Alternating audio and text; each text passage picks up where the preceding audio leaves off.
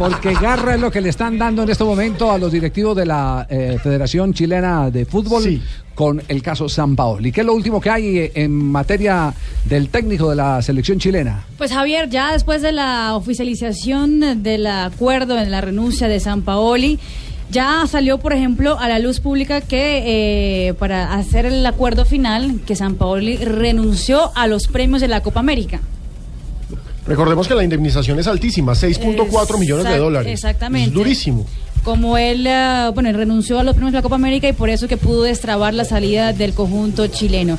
Pero ya hablan los jugadores de fútbol. Por ejemplo, Mauricio Isla habló con eh, la tercera y dice que todo lo que pasó con San Paolo y lo que está pasando en ese momento en la Federación Chilena está perjudicando a los jugadores. Claro que sí, lo que pasa es que hay un punto interesante y es que la opinión pública ha recibido ciertos mensajes porque hay muchísimos intereses de por medio en los que están acusando, punto uno, como no es chileno sino argentino, entonces, claro, bien ido, evasor de impuestos, ta, ta, ta, ta, ta, ta, ta.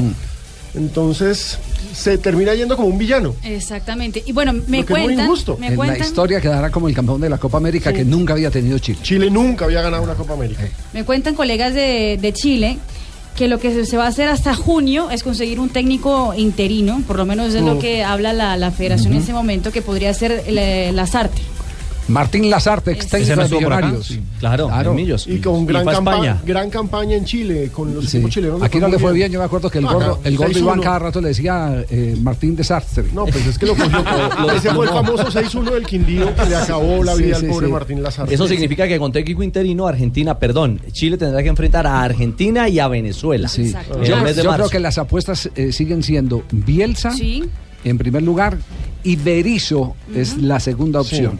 Berizzo que eh, de jugador pasó a técnico eh, en una Sí. eh, carrera asombrosa. Muy bien, además. Muy- exactamente. Y fue Te- asistente de Bielsa. Eh, eh, Berizzo en este momento eh, es uno de los técnicos más cotizados, fue en la, eh, hasta hace cuatro o cinco meses el técnico novedad en el fútbol español. Eh, su El equipo, Celta, ¿no? eh, su equipo jugando muy Juega bien, muy bien ese Celta. jugando muy bien. Mm. Y digamos que enamoró a los eh, chilenos hasta tal punto que hoy figura entre los candidatos para dirigir la selección de Chile, que tendrá sus próximos partidos en la eliminatoria frente a Argentina y frente a la selección de Venezuela. Argentina como local. Sí. Eh, pagó no los 6 millones de dólares.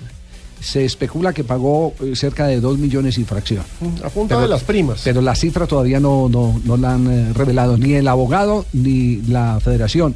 Y se ha hecho, parece, eh, por lo que nos dijeron hoy eh, de Santiago de Chile o desde Santiago de Chile, que se ha hecho un documento de confidencialidad para que el, el tema no se revele, pero tendrá en alguna oportunidad que hacerse la revelación en una asamblea de, Claro. de- de- por- porque es la por los plata de ingresos. todos. Exacto.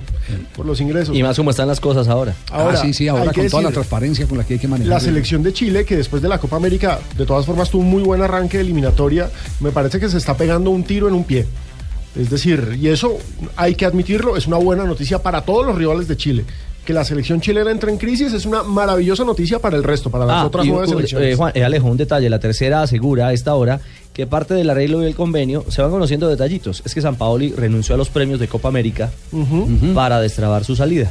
Es decir, es lo que hacía alusión Marina y lo ratifica a esta hora pues uno de los diarios serios eh, que es eh, este este este de Sí, la el diario más importante de Chile. que le sigue el paso a paso, el minuto a minuto, la realidad justamente eh, de el técnico campeón de América.